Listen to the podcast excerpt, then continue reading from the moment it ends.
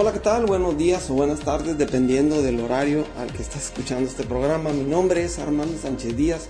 Bienvenido a tu programa Salud Plena. Eh, le mando un saludo a mi compañera Maribel Leiva, que en esta ocasión no va a estar conmigo, pero tengo a una invitada, ella es Araceli Martínez y es coach en programación neurolingüística. Y vamos a hablar con Araceli cómo aplica la programación neurolingüística para la salud física. Y específicamente le voy a hacer la pregunta respecto a una reducción de peso. Pero nos va a contestar obviamente otras preguntas relacionadas con este tema muy interesante de la neurolingüística. Y si no sabes mucho sobre neurolingüística, bueno, Araceli nos va a platicar un poquito más respecto a este asunto.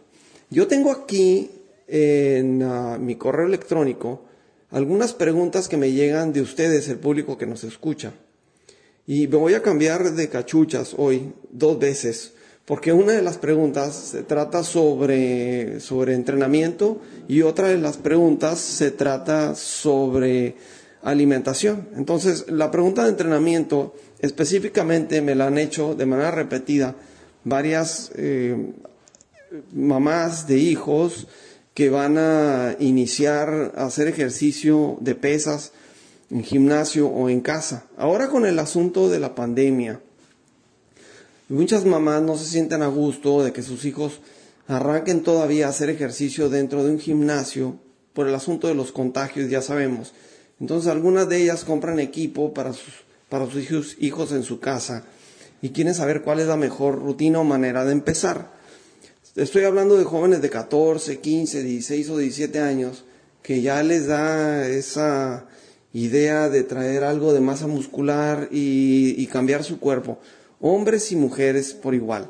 Entonces, ¿cuál es la mejor eh, rutina para un joven que va a iniciar en el asunto del levantamiento de pesas para ponerse más fuerte? Pues básicamente, o para cambiar eh, su apariencia física, sentirse un poquito con más confianza en ese aspecto. Entonces, la mejor rutina para los jóvenes es aquella en donde se trabajan todos los músculos por día, o sea, todos los músculos en una sola sesión. No sé si hayas escuchado sobre las pesas, pero hay, o cómo se hacen las rutinas de gimnasio. Hay mil maneras de hacer rutinas, pero hay rutinas divididas en donde llega un lunes y trabaja nada más los brazos, y llega el martes, por ejemplo, y trabaja específicamente las piernas. Esas rutinas son muy buenas pero yo la recomendaría más a personas que son más avanzadas, que tienen mucha fuerza y resistencia y necesitan un bloque de varios ejercicios para trabajar una sola parte del cuerpo, para poder hacerla reaccionar, porque ya son personas muy curtidas, muy fuertes, que, que sus músculos no cambian con uno o dos ejercicios para esa zona, entonces necesitan varios y combinaciones diferentes.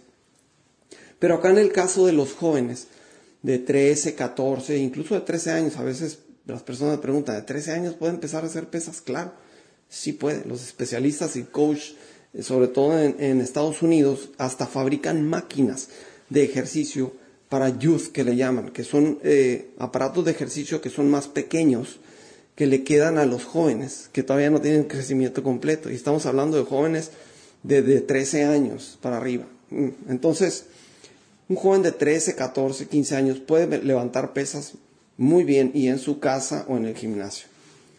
Entonces la rutina que le conviene a él es una rutina que trabaje todos los músculos en una sola sesión. Porque como no son muchos ejercicios los que va a hacer para cada músculo, porque los músculos van a responder de todos modos, porque son nuevos y responden fácil, y ellos tienen, estos jóvenes tienen una gran capacidad de recuperación por ser jóvenes, Pueden trabajar todos los músculos del cuerpo en lunes y volver a trabajarlos en martes y se van a recuperar, pues. Se van a, van a estar como nuevos en martes, que es lo que no nos pasa a las personas que rebasamos los 50 años. De un día para otro no estamos como nuevos ya, tenemos que descansar más. Pero ellos sí pueden trabajar todos los músculos del cuerpo en una sola sesión y así avanzan más rápido. Y pueden hacer esto durante meses. Estoy hablando de que pueden hacer rutinas para todo el cuerpo fácil durante más de cinco o seis meses y van a seguir respondiendo. Entonces, la mejor rutina es de todos los músculos del cuerpo. Hay señoras que me contactan para traer a sus hijos a mi consulta de nutrición, pero también para que les elabore las rutinas de ejercicio, porque están haciendo ejercicio en su casa. Entonces yo con mucho gusto las puedo elaborar. las hago y, pues tengo por experiencia muchos años y puedo elaborarlas para ellos y, y salen muy contentos, o sea, todo queda muy bien y avanzan muy bien con rutinas para todo el cuerpo. Bien, y la otra pregunta que me hacían era respecto a, a nutrición. Una pregunta que me hacen con frecuencia es ah, cómo repartir las comidas en el día, a qué, distancia y, qué tiempos, ¿sí? Más o menos cada cuánto deberíamos de comer. Pues te puedo decir que los alimentos que tardan un poquito más en digerirse son sobre todo las proteínas animales, porque tienen una composición un poquito más complicada, ¿no? Por ejemplo, la carne tarda más en digerirse que los vegetales, porque es un poquito más elaborada la digestión de la carne. Tiene grasas y tiene la separación de proteínas y eso se compone en diferentes aminoácidos, etcétera. Y entonces tarda más en digerirse. Pero vamos a hablar que las proteínas se podrían digerir en cuatro o cinco horas, ¿no? Pero la digestión en el estómago, o sea, lo que pasa por el tracto del estómago, podría ser más o menos en unas tres horas. Podría decir que el estómago ya se vació y puede recibir nuevamente alimentos. Entonces, más o menos un tiempo bueno entre comidas que podrías establecer son como entre 3 y 4 horas para educarte a comer por tiempos y también sentir ese ritmo de comidas. Siempre y cuando las comidas no sean muy grandes. Porque si por ejemplo comes un montón de carnes y muy poquitas verduras, pues después de 3 o 4 horas te vas a seguir sintiendo lleno. Pues, no es la idea. Pero si las comidas son pequeñas y, están eh, compuestas de diferentes eh, grupos de alimentos, por ejemplo, viene la carne y trae los vegetales y trae los frijoles, que pueden ser carbohidratos un poquito más pesados, pero ninguno predomina mucho en tamaño sobre otro, entonces ese alimento va a ser, lo vas a digerir con cierta rapidez y se va a vaciar tu estómago y entonces a las 3 o 4 horas te vas a sentir listo para volver a comer y entonces el cuerpo, el organismo establece ese ritmo que queremos, ese ritmo muy bueno metabólico que nos ayuda con la digestión de los alimentos y también con la producción de energía constante que necesitamos tener. Obvio cuando los alimentos vienen balanceados en el platillo. Entonces, por decir un ejemplo, si mi desayuno es a las 8 de la mañana, 8, 9, 10, 11, a las 11 y media, casi 12, podría ser una entrecomida que también debería traer un buen balance y de ahí nos vamos como hasta las 3 de la tarde, por ejemplo, 3 y media, y podríamos hacer la comida con otro buen balance, y de ahí nos vamos hasta la cena, que podría ser después de las 7 o antes de las 8. Y entonces ahí te quedan repartidas cuatro comidas perfectamente bien, que fácil de digerir, eh, metabólicamente óptimas para que tu cuerpo esté trabajando, ¿sí? la digestión se haga bien, se haga rápido y sea de manera constante, no te sientas muy lleno, que tampoco te quite mucha energía el alimento, porque cuando comes alimentos pesados nos gasta también físicamente. Entonces, para contestar la pregunta, esos son los tiempos, más o menos entre 3 y 4 horas, siempre y cuando las comidas no vengan muy grandes y vengan bien balanceadas. Bueno, contestadas estas preguntas, ah, para adelante nos vamos y pasamos a la entrevista con Araceli Martínez que nos va a hablar sobre la programación neurolingüística enfocada a nuestra salud física y específicamente le voy a hacer la pregunta sobre lograr una reducción de peso utilizando las herramientas de la neurolingüística. Salud Plena es un programa de podcast donde Armando Sánchez Díaz y Maribel Leiva compartimos temas interesantes que tienen que ver con nuestro bienestar en general. Armando Sánchez Díaz es entrenador en hábitos alimenticios y de ejercicio y con él aprendemos sobre cómo tener una mejor condición física y cómo también una mejor alimentación más saludable y más inteligente. Por mi parte yo soy psicóloga y a mí me encanta hablar de todo lo que tenga que ver con la salud emocional, la salud mental, sentirnos bien con nosotros mismos y tener mejores relaciones con los demás en cualquiera de las plataformas que sea tu favorita, en Spotify, Google Podcast, Apple Podcast, nos das seguir y así estamos conectados. Salud plena para lograr eso que todos estamos buscando, vivir mejor. Bien, entonces como les comentamos, tenemos ahora una persona que trabaja con neurolingüística la programación neurolingüística, para ser más preciso. Y, vamos a ver qué puede hacer la programación neurolingüística para nuestra salud integral. Me refiero al desde el aspecto mental, como lo manejamos en este programa, hasta el aspecto físico, obvio, en qué nos puede ayudar para la persona que desea mejorar físicamente, ya cambios externos, internos, etcétera. Y tengo como invitada en el programa a una experta en el campo, que es Araceli Martínez. Ella es facilitadora del cambio, coach en programación neurolingüística y, y reconversora se oye medio largo el título, pero nos va a explicar de qué se trata y por eso, por eso está aquí. Araceli, aló, eh, ¿qué tal? Buenos días para los que nos están escuchando en el día y buenas tardes para los que nos están escuchando en la tarde. ¿Cómo estás, Araceli? Bienvenida al programa. Hola, Armando, un gusto estar contigo. Muchísimas gracias por la invitación. Un saludo a todos los que nos están escuchando. Y pues sí, eh, muy largo, no, no, lo que pasa es que no es así. ¿De qué se trata? Todo completito, así como Facilitadora del cambio, coach en programación neurolingüística. Yo te preguntara primero, ¿qué es la neurolingüística? Hoy la programación neurolingüística, fíjate, es un conjunto de técnicas y herramientas que actúan a nivel inconsciente y que nos ayudan a hacer cambios permanentes y lo más importante, a corto plazo en nuestra vida. Que eso es la parte más importante o sea, que haga cambios permanentes y a corto plazo, porque de repente nosotros como humanos somos tan desesperados que cuando no vemos un cambio a corto plazo, nos desesperamos y, hacemos una cosa y hacemos otra y vamos en búsqueda de tantas cosas y a veces ya no sabemos ni qué nos funcionó. ¿No será esto de estar buscando cambios, este asunto de una retribución instantánea que estamos buscando los humanos modernos, especialmente los millennials? Porque antes yo creo que éramos más pacientes. ¿eh? Así es, y, es que buscamos cambios eh, tan rápidos que a veces es más, a veces ni nos damos, no nos damos ahora sí que el gusto o el placer de vivir el proceso. Porque es bien importante, o sea, cualquier situación que traigas, disfrutar el proceso. Yo siempre digo, abracen su dolor. O sea, abracen su dolor y en ese van a encontrar ustedes su respuesta. Así de sencillo, pero bueno, volvemos a la programación neurolingüística. Yo te mencionaba por ahí eh, mi frase de la vida antes y después de la programación neurolingüística, y es que en verdad, en verdad hace cambios significativos en tu vida. te decía, son herramientas técnicas que se trabajan a nivel inconsciente. Yo siempre les digo, a mí déjame tú, al jefe que es el nivel inconsciente y tú, no sé, mientras haz lo que tú quieras, pero yo trabajo con tu inconsciente. Ya está. Que ese es el que da las respuestas y los resultados. Y al final de cuentas, lo que tú haces, tú eres un coach, ¿no? Tú te llamas, tú te haces llamar coach. Ajá, soy facilitador, tengo el grado de facilitador, el grado de coach y el grado de reconversión. Te voy a explicar. El facilitador, en el facilitador, cuando una persona llega aquí conmigo, en ese, cuando soy facilitador, yo le digo a la persona qué hacer, qué podemos hacer con Quiero imaginarme la situación. Tú tienes un consultorio. así es.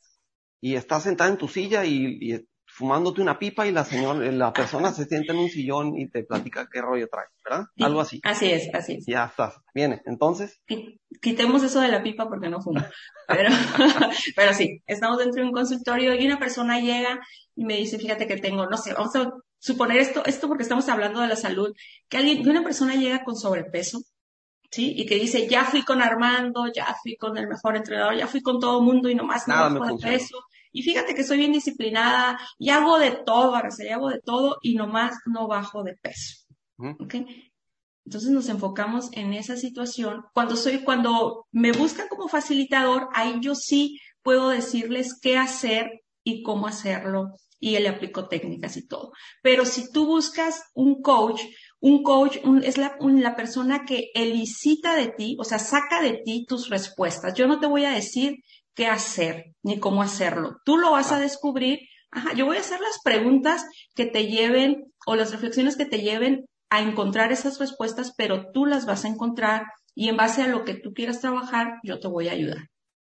Esa es la diferencia, porque el facilitador, el facilitador sí te dice, ah, ahorita vamos a aplicar esta técnica, vamos a hacer así y las cosas son así y así. y asado, ¿no? Pero el, el, coach no, el coach, ahí sí me tengo que decir, aunque yo sepa qué es lo que tienes que hacer, o para mí sea tan lógica la respuesta a tu problema o a tu situación, ahí sí yo no puedo intervenir. Yo elicito de ti la respuesta, pero yo no te digo qué es lo que tienes que hacer, ¿sí? Ahí es, la persona ahí más tiene que estar enfocada, ahí la persona busca sus propias respuestas y en eso es en lo que trabaja.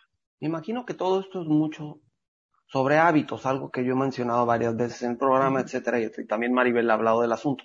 Supongo que tú les dejas alguna tarea a las personas. Así es, tienen, ajá. Sí, Haz esto y esto y no caigas otra vez en este error y ya te diste cuenta que está así la cosa, no topes con la misma piedra. no, no, no es tanto como no topar con la misma piedra ni, ni, ni decirles haz esto y esto y esto. No, ellos tienen que encontrar, es lo que te digo, ellos encuentran, yo les facilito las herramientas de tal manera que ellos a través de las técnicas que nosotros aplicamos aquí en el consultorio, ellos van a ir encontrando esa manera de cómo hacer las cosas diferentes y cómo hacer ese cambio, que, el cambio, por eso te digo, es a nivel inconsciente. Nosotros tenemos tantas programaciones a nivel inconsciente que nos van llevando hacia el mismo lugar. Es como yo les digo, miren, tenemos circuitos neuronales. ¿Sí? O sea, esos caminitos que ya tenemos recorridos. Yo les pongo un ejemplo siempre bien sencillo, que es agarra un limón, o sea, o imagina que estás tomando un limón, que le estás poniendo sal, que le estás poniendo limoncito, que te lo vas a llevar a la boca y aún sin tener limón, de repente ya estás salivando, ¿no?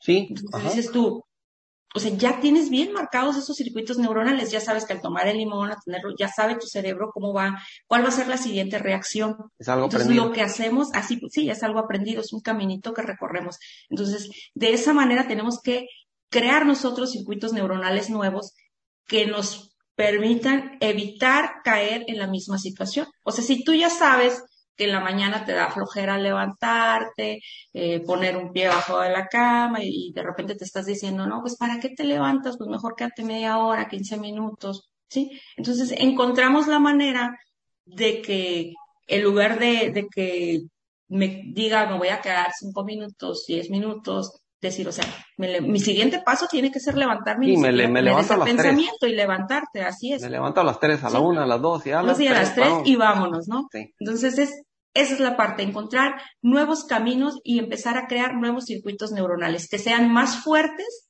más reforzados que los que ya tienes. A ver, te voy a poner un ejemplo. Vamos a suponer una persona que ha hecho muchas dietas y no le funciona, etcétera, etcétera. Ya se sabe el caminito de que la dieta no le jala, no le funciona. Entonces ve el papelito, está en la mañana, va a empezar la dieta y ya tiene su situación mental, ya está de regreso a la primera dieta donde aprendió que no le funcionó, la tercera, cuarta y quinta, y está a lo mejor la dieta número 10, y ya tiene el papelito en la mano y está haciendo como el limón, ¿no? Si es el mismo caminito, esta no me va a funcionar, su subconsciente ya está dándole todos los detalles por el mismo caminito. No me va a funcionar, ahí viene el tomatito con no sé qué y el, el huevito quién sabe qué. Otra vez es lo mismo y el, y el caminito es el mismo. O sea, básicamente la persona ya no está creyendo en lo que va a hacer. Es más o menos algo que de lo que tendría que cambiar la persona. Es un ejemplo muy simple, ¿no? Pero más o menos. Ok, fíjate, ahí en, en esa parte en específico yo lo manejo de manera diferente. ¿Qué hay? Ahí viene una parte importante que son ganancias secundarias. ¿Qué estás ganando con ese peso? ¿Sí? ¿Qué estás ganando con ese peso que no lo quieres soltar? Te voy a poner un ejemplo bien importante y bien sencillito. Una persona que, una madre soltera, una madre soltera que quiere bajar de peso y hace todo lo que tú dices, ¿no? Que es lo que tú ya mencionaste anteriormente. Pero resulta que esa madre soltera tiene una hija con alguna discapacidad y tiene que todos los días que jalar la silla de ruedas, eh, no sé, llevarla hacia algún lugar, y luego pues es madre soltera, tiene que trabajar. Entonces, para ella el sobrepeso representa, fíjate bien, el sobrepeso representa el poder o el saberse fuerte. ¿Por qué? Porque sus programas mentales le han dicho, o su programación mental siempre ha sido de, para ser fuerte se necesita estar robusto, se necesita estar gordito. Entonces, si yo adelgazo, pues no voy a a poder con toda esa carga, ¿no? Sí. Entonces hay que ver, de, por eso te decía desde el inicio, de dónde viene esa programación, qué te dijeron, qué te dijiste a ti misma desde entonces, que, que si tú dices, O sea, si adelgazo, no voy a poder con esa situación. Sí, entiendo. A, esa persona que estás diciéndole, ella puede leer muchas cosas de que delgado y haciendo ejercicio y fuerte, puede hacer todo lo que está haciendo y más, pero eso es racional. Así es. A final de cuentas, lo otro es subconsciente y el subconsciente manda, que es que gordito va a estar mejor y más fuerte, etcétera, etcétera. Así es. Armando, ¿qué te parece si te interrumpo y te platico acerca de tres puntos que es lo que les va, les va a funcionar o les va a quedar, con eso les va a quedar un poco más claro a tu audiencia de qué estamos hablando. Perfecto. Y vamos a empezar con el número uno, que son, que en programación neurolingüística los, nosotros lo, los llamamos heridas básicas o los manejamos como heridas básicas y que ustedes lo van a poder encontrar en algunas otras partes como heridas de la infancia, como heridas del niño interior, y hay muchísima información acerca de esto y que para nosotros es una base porque necesitamos encontrar de dónde viene realmente el problema, o sea, cuál es la raíz del problema que traemos, de la condición física, de la condición emocional, cuál es la raíz. Es bien importante, nosotros siempre trabajamos con eso, o sea, cuál es la raíz, ¿sí? Porque igual yo te puedo hacer una técnica y vas a mejorar uno o dos días, igual inclusive un año, ¿eh? pero el siguiente año te vuelve la condición. Entonces, por eso siempre es importante erradicarla y para erradicarla siempre tenemos que ir a la raíz del problema. ¿Y cuál es la raíz del problema? Por lo regular, siempre la raíz del problema surge en la infancia. Y ya vemos la infancia desde que estamos en el vientre de nuestra madre hasta que tenemos los siete o doce años, ¿no? ¿Y cuáles son esas heridas que siempre tenemos que trabajar? Son cinco, son el abandono, el rechazo, la traición, la humillación y la injusticia.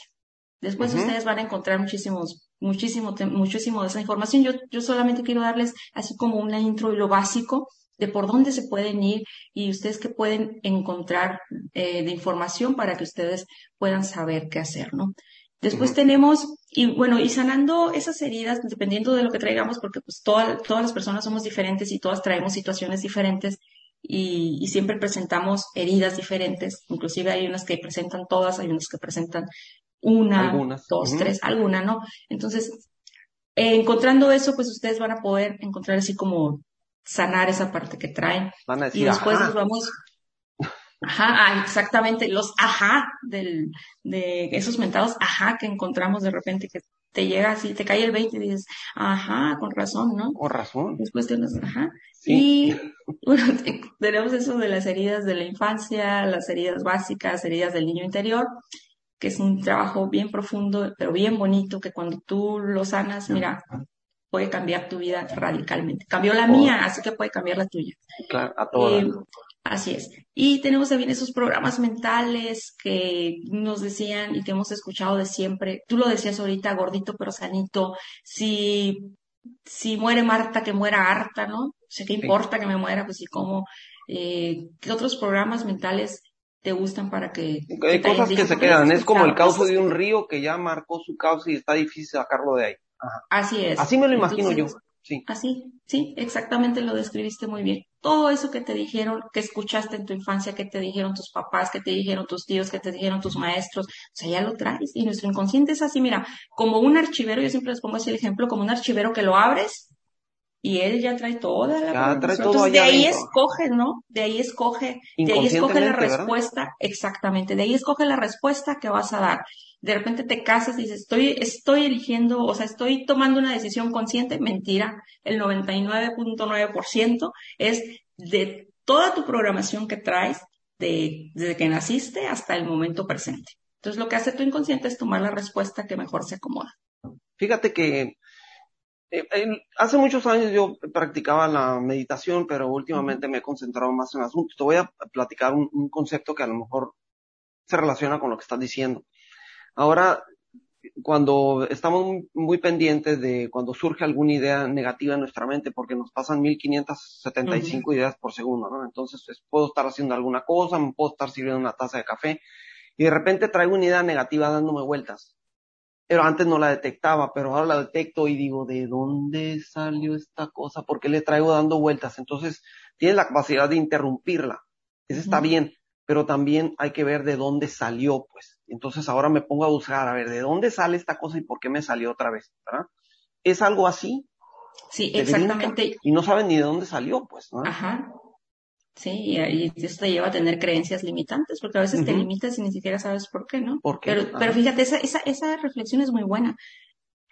Precisamente ese es el grado al que llega aquí la gente cuando empiezas a tomar eh, la terapia. ¿Por qué? Porque eres capaz, que eso es bien importante, capaz de detectar, o sea, qué pensamiento te está limitando.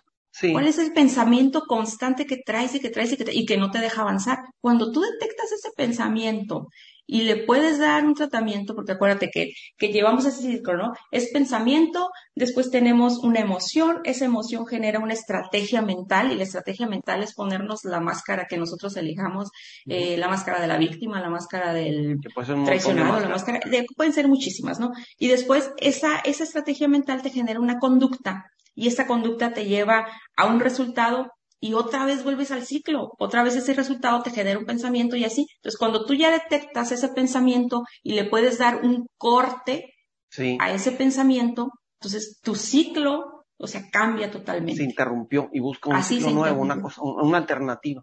Exactamente. Excelente. El último punto es el que te mencionaba, la ganancia secundaria. Cuando tú ya hiciste ya revisaste tus heridas, ya las sanaste, y luego de repente ya sabes también cuál es tu programación, y vuelves a caer en lo mismo, tú decías ya otra vez y otra vez y otra vez y otra vez, es porque ya estás teniendo una ganancia secundaria. No es que la persona que te esté tratando esté mal o que no funcione o el tratamiento no funcione, no. Ya tu ganancia es secundaria. O sea, ya encontraste tú algo en esa, en esa conducta, en esa manera de comportarte que, que te genera más beneficio que perjuicio. Ya hablábamos ahorita de la persona que que estaba gordita y no, y no bajaba, porque para ella su beneficio, su ganancia secundaria era poder sacar adelante a su hija, ¿no? A través del peso. Otra, por ejemplo, una, una persona que, que tenía pánico a manejar, o sea, su miedo era manejar y de repente, ok, ya, se soluciona ese problema, viene y todo, ya maneja, pero a la semana vuelve otra vez la condición. A ver, ¿qué te representa? ¿Sabes qué representa?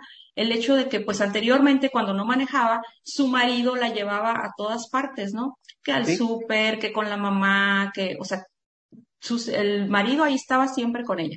Entonces, cuando ella aprende a manejar, pues obviamente ya no sabe qué está haciendo su marido, ya no, ya su marido no la acompaña al súper, y entonces ella dice, espérame, espérame, espérame un momentito, es más importante para mí. Mi marido. Así, es más importante para mí que mi marido esté cerca, que yo sepa qué está haciendo, de cierta manera estar controlando, a, saber manejar, ¿no?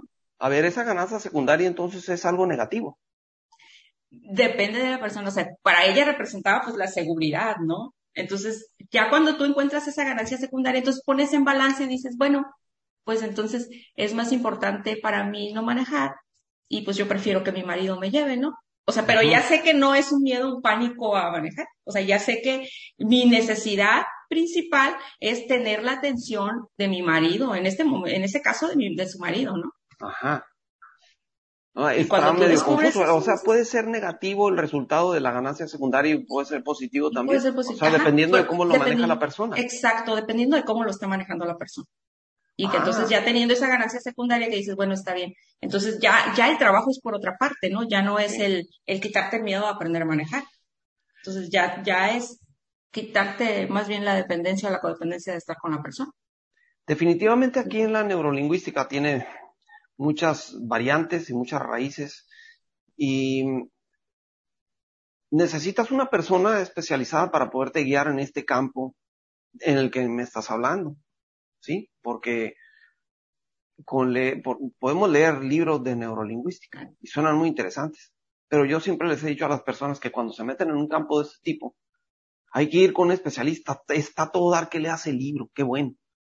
Pero si lees el libro y luego vas con una persona como tú, que es un especialista, se te resuelven muchas dudas. Y a veces, Araceli, las personas no quieren ir con alguien así como tú, o con un psicólogo, o alguien que maneja la PNL, porque sienten como que si van, algo deben de tener mal, porque estoy aquí revisándome si yo soy una persona saludable. Yo lo que les digo a las personas que me escuchan y que me siguen y que me tienen respeto por lo que hago, es que yo he ido con psicólogos también y también he ido con personas que manejan PNL, porque quiero conocerme más y quiero tener mejores respuestas a, a, a cómo yo me desempeño en la vida. Entonces, mi mensaje aquí es que pueden acudir con una persona como tú. Y seguramente si tienen una piedrita u otra, tiene que ser una roca en el camino, pero les puede ayudar a salir del paso y a disfrutar cada momento, como tú dijiste al principio del programa. ¿En dónde te pueden encontrar, Araceli? Si una persona me dice, Armando, ¿en dónde puedo encontrar a Araceli? Quiero hablar con ella. te, dejo, te dejo mi WhatsApp o mi teléfono es el 686 409-4101 y me encuentran aquí en mi consultorio que estoy en el en Avenida Constitución número 1711 en el fraccionamiento Lienzo, siempre previa cita, por favor. De Mexicali, porque de estamos Mexicali, en Mexicali. estamos en Mexicali. Estamos en Mexicali. Sí. ¿Y La tienes algún ciudad. Hermosa y calurosa que ahorita ya no hace tanto calor de Mexicali? ¿Tienes algún sitio en internet donde te puedan el, buscar? es mi, mi Facebook y me pueden encontrar como Araceli Martínez. Araceli con Y Martínez. Así me encuentro. Tiene ahí un lobito que dice yo soy, pero así me encuentra como Araceli con Y Martínez.